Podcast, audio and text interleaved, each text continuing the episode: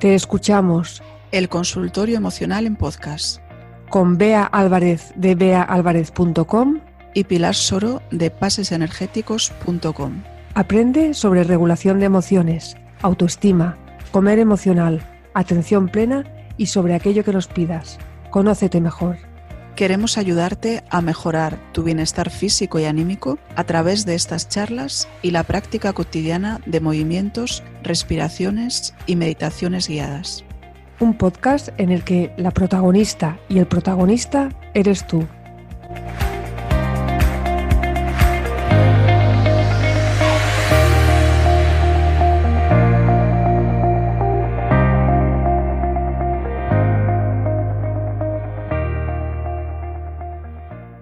Que lleva a esta dependencia es la hostilidad y los malos tratos. Yo creo que aquí no hay que explicar mucho, ¿no? De por qué esto lleva a la baja autoestima. Es que además puede ser una hostilidad física, pero puede ser también una hostilidad psíquica. Es decir, para que se dé este patrón, el niño puede no recibir ni un solo cachete y sin embargo estar dentro de este patrón, porque las palabras pueden ser más dañinas que un bofetón. ¿eh? Las palabras pueden ser terribles. Eh, con la palabra se puede agredir muchísimo, los gritos, los insultos, las devaluaciones de la persona a través de la palabra. Y por supuesto, si hay agresión física, pues también a base de cachetes, de golpes, incluso puede haber palizas, pero no hay por qué llegar ahí para que eh, se acabe generando con este patrón una baja autoestima. Tiene que ser algo sistemático. A ver, si un día se le da un cachete, yo creo que no se debe de hacer, pero si un día se da un cachete, si un día se grita al niño, eh, si un día se te escapa un insulto, no es esto, es una forma sistemática de relacionarte con el niño. O sea, como que la educación, entre comillas, la educación es a base de...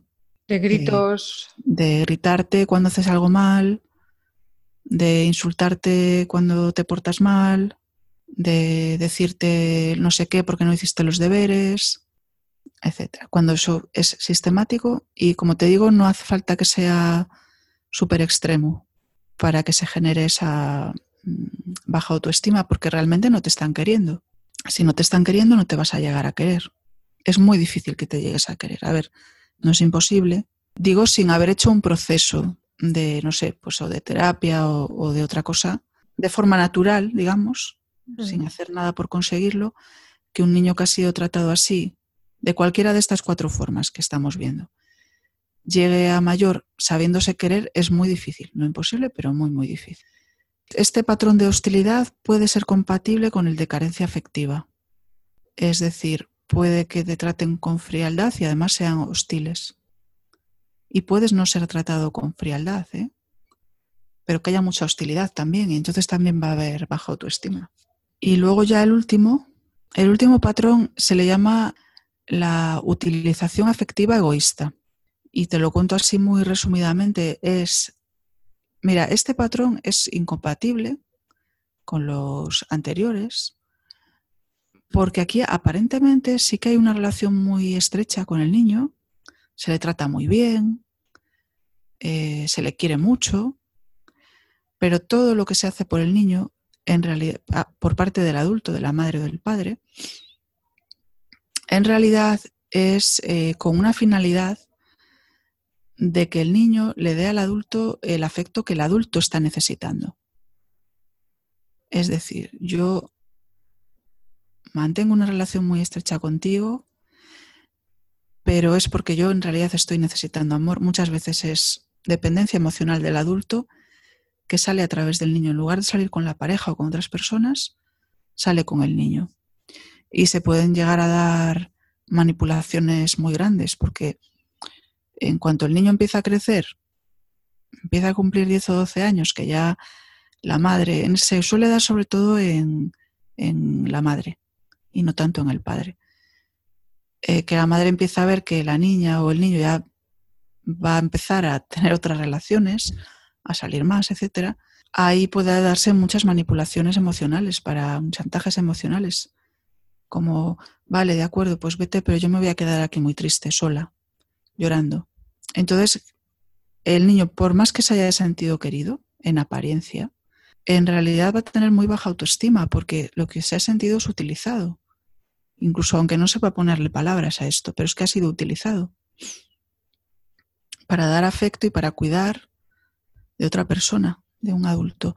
Y suelen ser personas que de mayores se sienten responsables de cómo se sienten los demás a su alrededor. Y se sienten responsables de cuidar a los demás, incluso aunque no tengan esa responsabilidad. Y de que los demás se sientan bien. Entonces esta pauta, pues, es tan dañina como las demás y sigue generando dependencia emocional. Porque en realidad no has sido querido por ti mismo. No se han escuchado tus necesidades. Solo se han escuchado en realidad las del adulto. Me siento identificada en las cuatro. Has identificado las cuatro. ¿Se puede? Bueno, a menos parte, ¿no? Parte, veo parte. Bueno, a ver, todos podemos sentirnos un poco identificados con todo. Mi, porque... mi niñez, ¿eh? No ahora. Sí, sí. Porque todos hemos podido recibir un poco, pero eh, cuando resulta muy dañino es cuando es sistemático. Y esa es la pauta de relación vale. que han tenido contigo. Sí. Mm. Vale, bueno, pero ahora se trata de tampoco de, no le vamos a darle la culpa, de mayores no vamos a darle la culpa a nuestros padres, ¿no? No, porque me tampoco... Voy a quedar, me voy a quedar ahí en el pobrecito yo. No, no sirve de nada. Los padres tampoco son culpables, tienen responsabilidad, mm. no culpa. A mí y... me gusta decir que ellos lo hicieron lo mejor que supieron. Y es así. En el 99,9% de los casos los padres quieren muchísimo a sus hijos y hacen todo lo que pueden y normalmente reproducen pautas de lo que recibieron. Suele claro. ser así. Sí, sí. Y luego hay madres y padres, además que están muy saturados, porque cuando no estás muy saturado puedes dedicar tiempo a, a intentar cambiar algunas cosas. Es que cambiar requiere mucho tiempo y energía. Y hay madres y padres que simplemente no lo han tenido. Se han limitado a intentar hacer todo lo que han podido para sacar a su familia adelante y, han ido reproduciendo automatismos de crianza.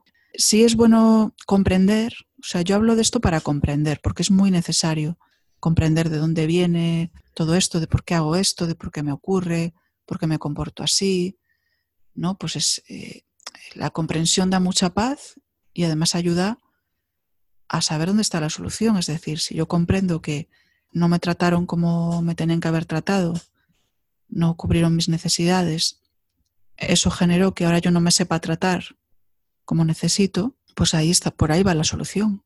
Por aprender ahora a ir llenando yo misma ese vaso metafórico de amor, que esto es aquí muy fácil de decir, se dice en una frase, fíjate. Llenar, darte el amor que necesitas, es una frase, pero es muy, muy complicado, es posible hacerlo y necesario además, pero no hay que pensar que es muy fácil, requiere trabajo, trabajárselo mucho uno mismo. A veces requiere ayuda también. Eh, porque, bueno,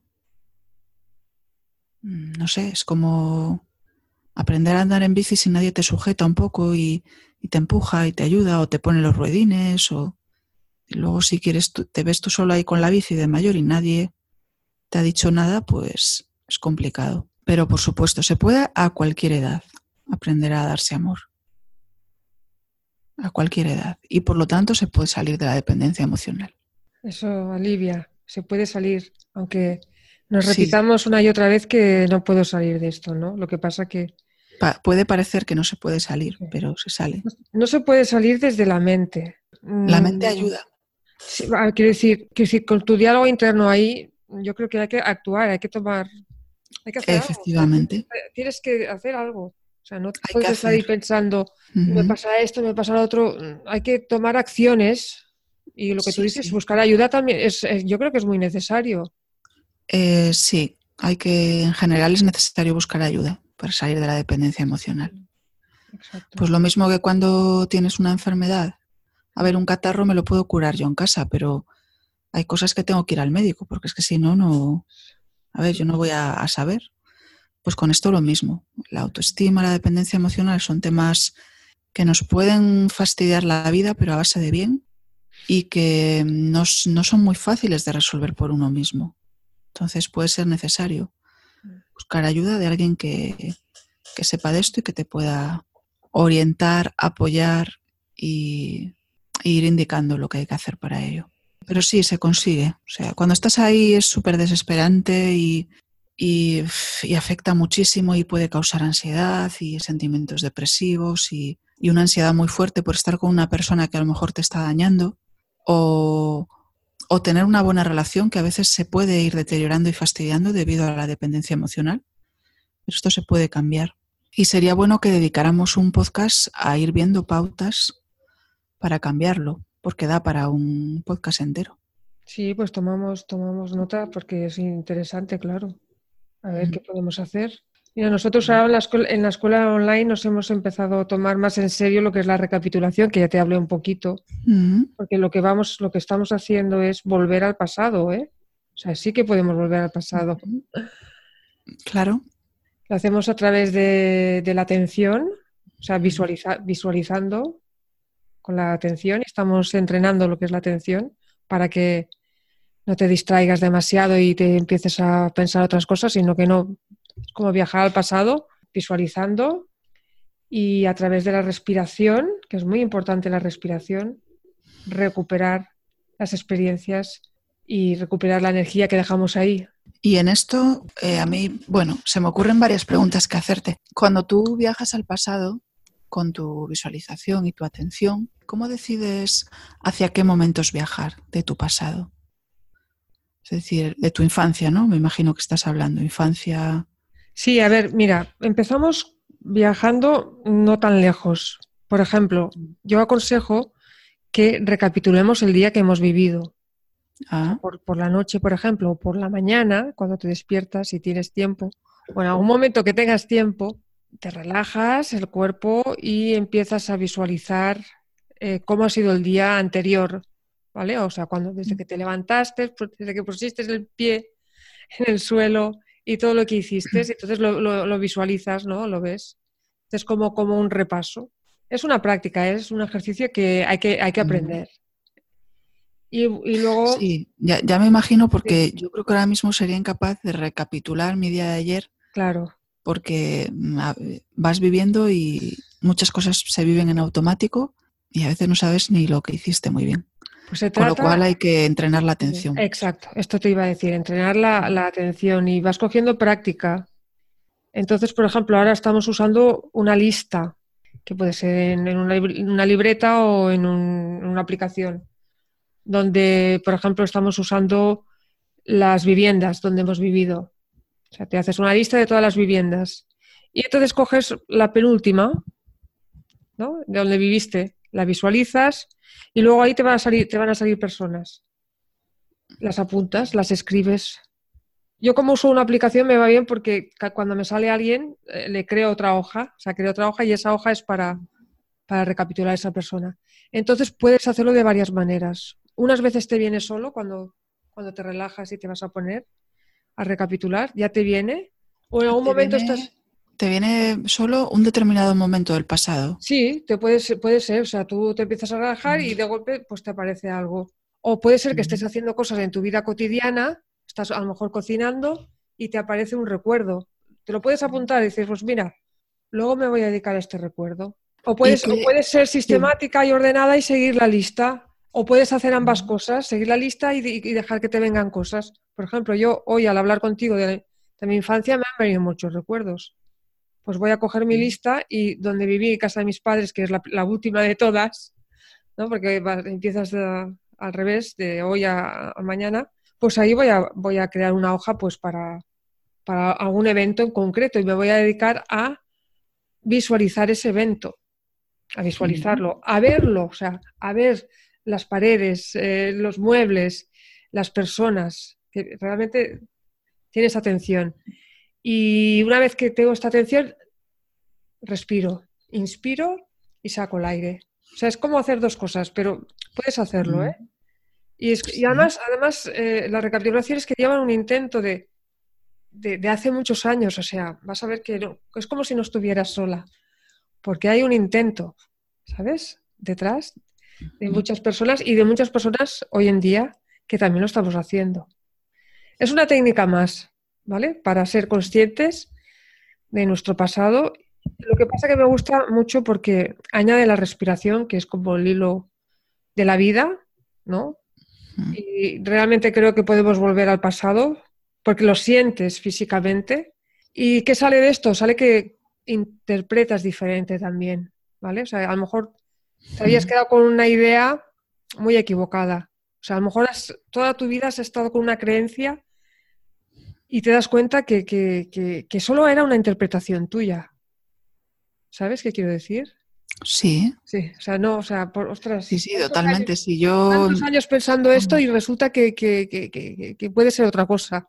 Claro, si yo trabajo con las interpretaciones constantemente en la consulta, porque la, cómo interpretamos las cosas es lo que nos lleva a sentir de un modo u otro e incluso a comportarnos de un modo u otro. Claro.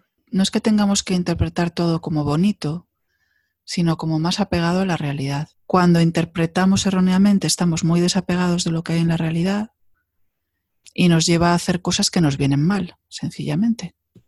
Y claro, y provienen del pasado, como tú bien estás diciendo. Sí, sí, es que puedes, puedes morirte con esa misma interpretación. Realmente es cambiar la, forma en cómo sentimos y cómo pensamos. Mm. Porque estamos muy acostumbrados a un diálogo interno repetitivo. Mira, perdona que te interrumpa porque es que me acaba de venir ahora a la mente cuando tú me dijiste antes. ¿No será que el niño está interpretando erróneamente que no estaba siendo atendido? Yo me reitero en que no hay una interpretación equivocada. Lo que hay yo quizás, eh, la interpretación equivocada, quizás, tengo que pensarlo, ¿no? Y de hecho de adulto hay que modificarla, esa creencia profunda, el niño que crece sin haber sido atendido, genera unas creencias profundas de no merezco amor, no soy válido. Pues quizás esa sea la interpretación, porque él si, si generó esa interpretación fue porque a él en ese momento le servía. Porque es que él no estaba interpretando con la mente como lo hacemos nosotros ahora.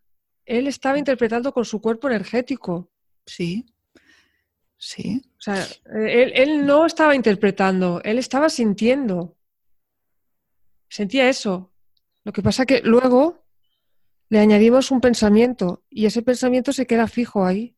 Yo soy mala.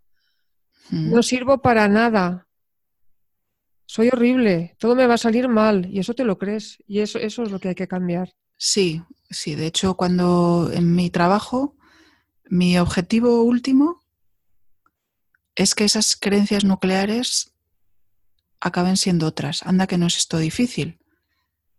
Cuando desde pequeño y a lo mejor viene la persona consulta con 30, 40 años o 50 es, algo muy emocional ya, o sea, no es un pensamiento, como tú dices, que es algo emocional arraigado, es una sensación, un sentimiento de que yo no valgo.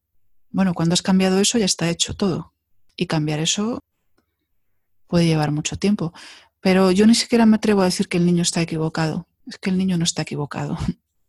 Pero al adulto sí le conviene ya.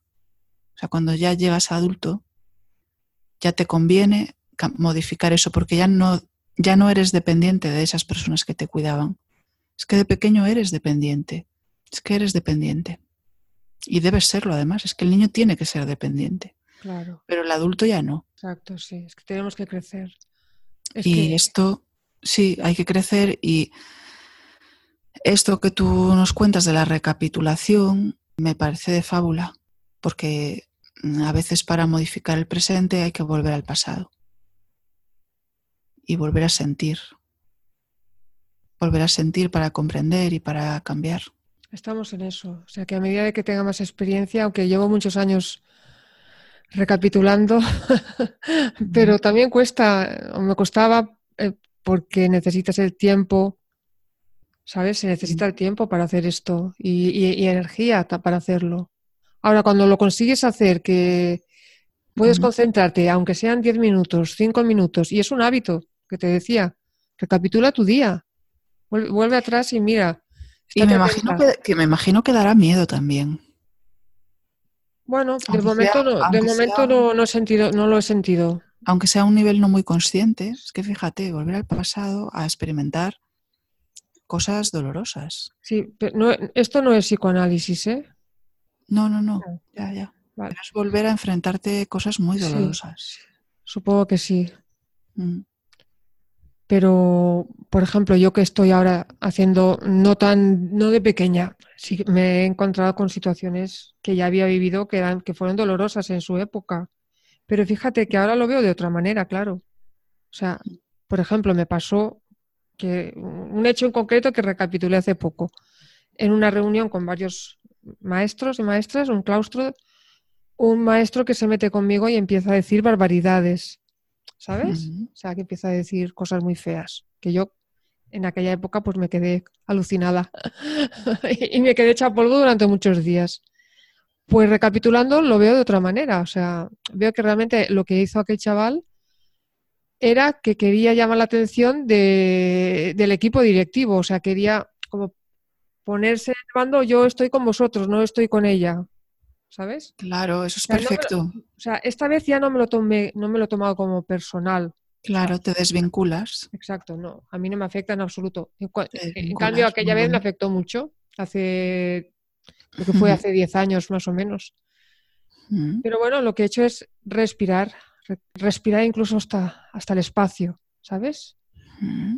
Y sacar, exhalando, sacar la preocupación, la angustia que eso me dio, o sea, sacarme la angustia a través de la respiración, el, asombro negativo que me produjo, la, parálisis, la respiro y la saco para afuera, la respiro hacia afuera, expiro, expiro fuera, fuera, fuera de mí, inspiro la energía que dejé ahí atrapada de alguna manera. Y bueno, pues eso, pues, pues luego tienes como otra visión.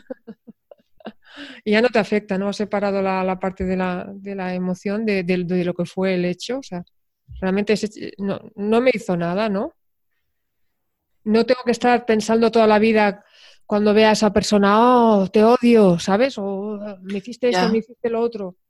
Porque de hecho esta persona me la encontré luego dos o tres años después en un restaurante y le hice un feo bastante feo. porque se la tenía guardada, pero bueno, tampoco, estuvo mal.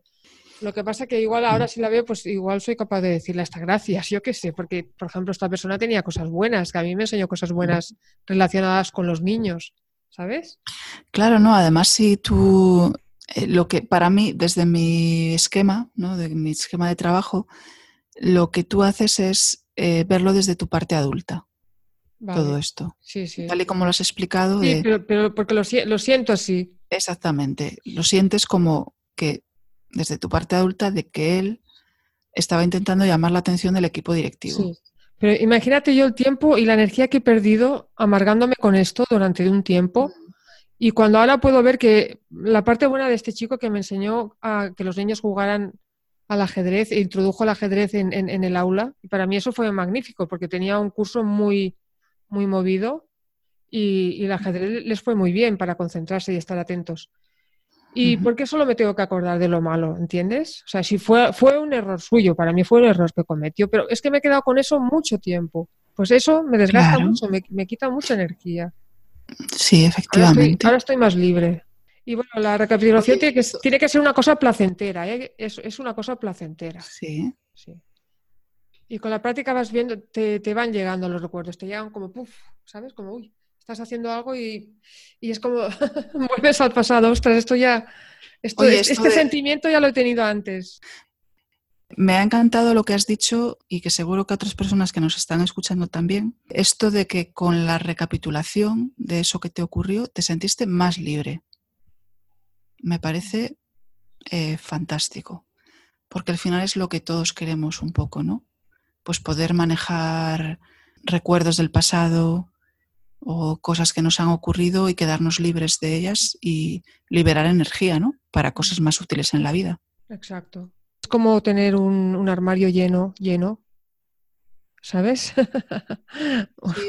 tener como los armarios llenos, pues no, hay, que ir sacando las cosas. Liberándose, sí. Y poniendo ropa nueva o no, no, hay que tener tantos trastos.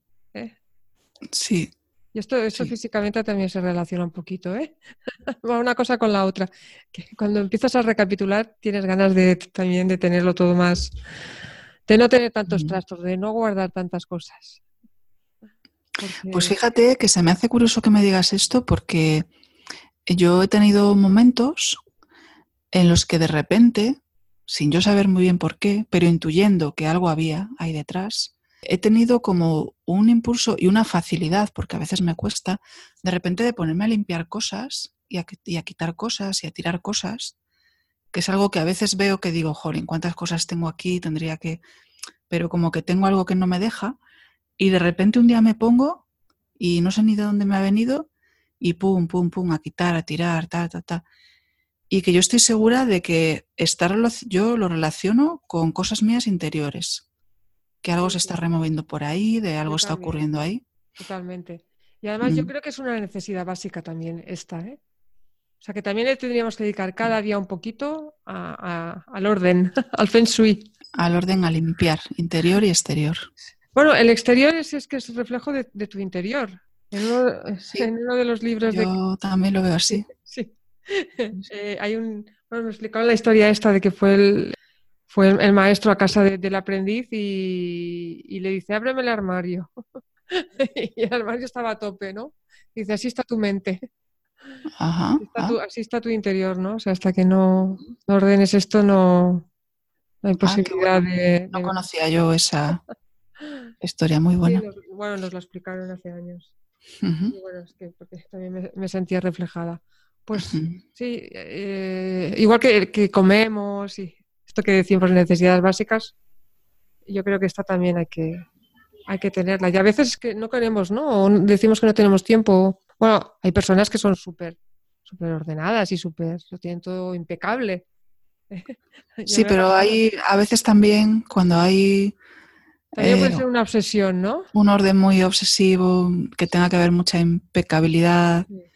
Eso también pues puede ser un reflejo, ¿no? De, a lo mejor de falta de, espontaneidad o de falta de libertad o de, de una necesidad. Me acuerdo que antes de tener hijas lo tenía todo más, más, más ordenado, ¿no? Pero luego, como no, tienes tiempo, pues. Y me acuerdo que, me angustiaba, pero luego ya no, luego ya no te, importa. Sí. ¿El siguiente punto cuál va a ser? Después de este, hemos dejado. Pues mira, nos quedarían un par de puntos que serían el de la sumisión. Sí. Eh, pero ese va a ser más breve y después ya podemos ver las pautas acerca de cómo salir de una relación de dependencia emocional. Vale, va A ser muy interesante. Pues entonces lo dejamos para el próximo podcast, ¿no? Muy bien. Muchas gracias, Bea, y gracias a, a, ti que me escuchas y nos vemos la próxima semana. Pues muchas gracias Pilar y por contarnos e introducirnos en este mundo tan interesante y útil de la recapitulación. Gracias a la persona que nos esté escuchando al otro lado y nos vemos en el siguiente.